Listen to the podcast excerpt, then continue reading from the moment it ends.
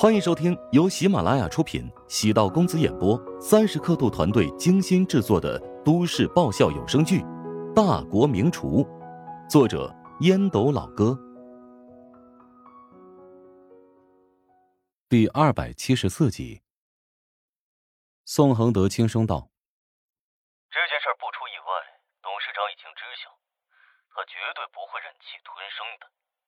集团发展这么多年，无论遇到任何逆境，都不缺少破釜沉舟的勇气，或者说是力气。与董事长的个性和管理方式有关。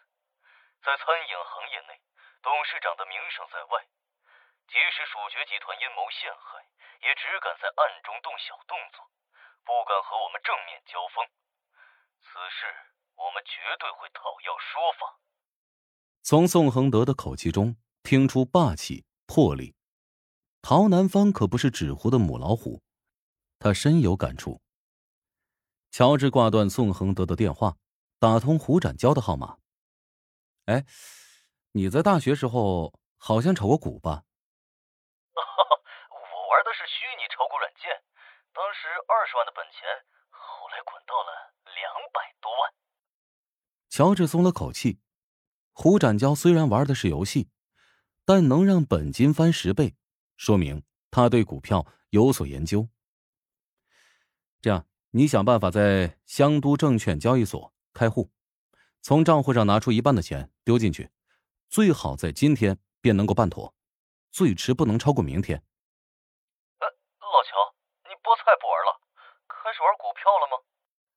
乔治暂时不能告诉胡展娇太多。怀香集团不出意外会狙击济仁集团，只要判断准确，从济仁集团的股票中低进高出，绝对能狠赚一笔。你赶紧按照我的意思来办，相信我不会亏。钱反正是你的，哎，不过咱们不是要买楼吗？为了买楼一事。胡展娇奔波了很久，如果抽出一半的钱，想要拿下那栋楼，岂不是少了资金？哎呀，这个买楼的事情我另有打算。乔治做事有打算，不告知原因，肯定是有其他考虑。挂断胡展娇的电话之后，胡展娇开始了解在香都证券市场开户的问题。胡展娇认识的朋友比较广。其中不乏炒股的狂热分子，很快找到门道。只是，乔治要求办妥的时间比较急。通过熟人了解到，可以购买已经开通港股通的账户，再将资金转入账户便可以交易。但乔治否决了这个存有风险的做法，让胡展娇务必要购买可靠的账户，多花点钱无所谓，关键是要保证。账户足够安全。胡展娇有些头疼。老乔，我在身边找了一圈，有人介绍了几个证券代理公司的经理，但我总觉得不大靠谱啊。咱们丢进去的可不是一笔小数目，必须得找个可靠的人才行。我来想办法。乔治也预计此事胡展娇比较难办，思前想后，主动给安子夏打了一个电话。安子夏在琼金高层圈子里认识的人比较多，她是陶如雪的闺蜜，虽然脾气乖张，但做事还算可靠。安子夏接到乔治的电话，很是意外。哎，咱俩好像不是没事就嘘寒问暖的关系吧？哈，没错，呃，有事相求才会跟你联络嘛。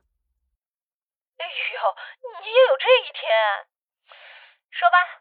本姑娘今天心情好，说不定能帮你忙。我呢，最近有一个朋友，打算买点香都股票，但是他又没有账号，想看你这边有没有合适的人推荐，帮他找个可靠的渠道。是你朋友还是你自己？当然是朋友了，我哪有闲工夫和闲钱花费精力在那个上面啊？他呢是我最好的朋友，大学同学。他的事儿就是我的事儿，我经常听如雪夸你，说你是热心人，求你办个事儿，准能成。哎呦，今天这嘴巴抹了蜂蜜呀，一个劲儿的给我灌迷魂汤呢。行吧，这件事啊，正好帮别人还你个人情。此话何解啊？你还记得林平吗？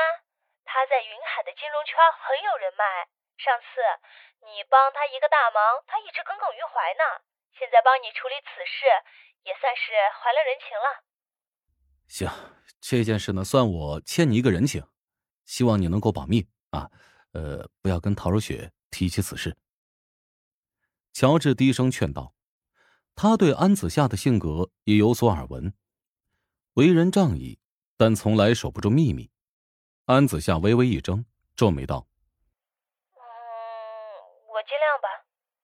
他倒也没多想，乔治请求保密，十有八九是因为担心陶如雪，怀疑自己跟乔治的关系突然走近。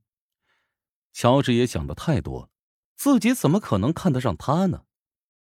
安子夏开玩笑说：“行吧，想要偿还这次人情啊，就用一顿美食来还吧。”好，等你档期有空。乔治松了口气。没过多久，安子夏将林平的联系方式推送给自己。林平跟乔治直接要了胡展娇的联系方式。林平处理公务效率极快，力求简洁高效。胡展娇很快回了个电话：“哎，你介绍的这个女人手腕通天呢，跟我要了个人资料，说三个小时之内会给我开好户，不出意外，下午便能办理好香都证券交易的权限。”另外还给我安排了一个助理，有什么交易规则不懂的地都可以随时咨询那个助理。乔治脑海中闪过林平精明干练的清秀模样。林平愿意帮乔治，不是运气，而是靠积累。处理问题总用积极正面的方式，因而乔治才能广结善缘，林平才会不遗余力调动人脉资源帮自己。乔治松了口气。这件事先搁置在一边还有两个小时，汪家的人就快到了，你赶紧来一趟食堂，我们要走一下等会儿的劝解流程。还得模拟流程吗？真够麻烦的。这流程不对，给人的感觉不一样，最终产生的效果也截然不同。时间到了十一点，居灿率先抵达，乔治对座位进行了编号。哪个人坐在几号位置上，都是经过巧妙的安排。居灿坐在胡展娇的左手边，中间隔了个空位，然后朝左便是汪元庚、汪清，再隔出个空位，最后是留给朱元的位置。居灿精心打扮了一番，虽然是学生，但一身都市丽人的风格。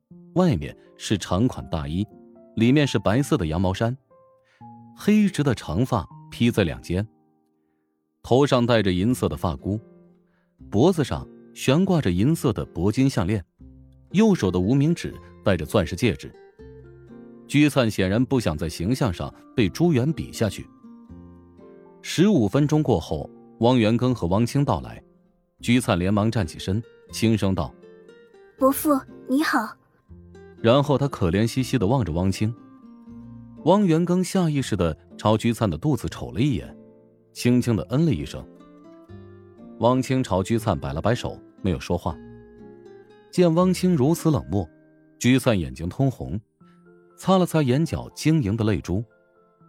汪元庚淡淡的说：“哎，别哭，对腹中的小孩不好。”居灿乖巧的点了点头：“好的，伯父。”汪元庚忍不住叹气。尽管对眼前这个女大学生没有任何好感，但他腹中怀着汪家的骨血，不看僧面看佛面，他也无法对居灿视若不见。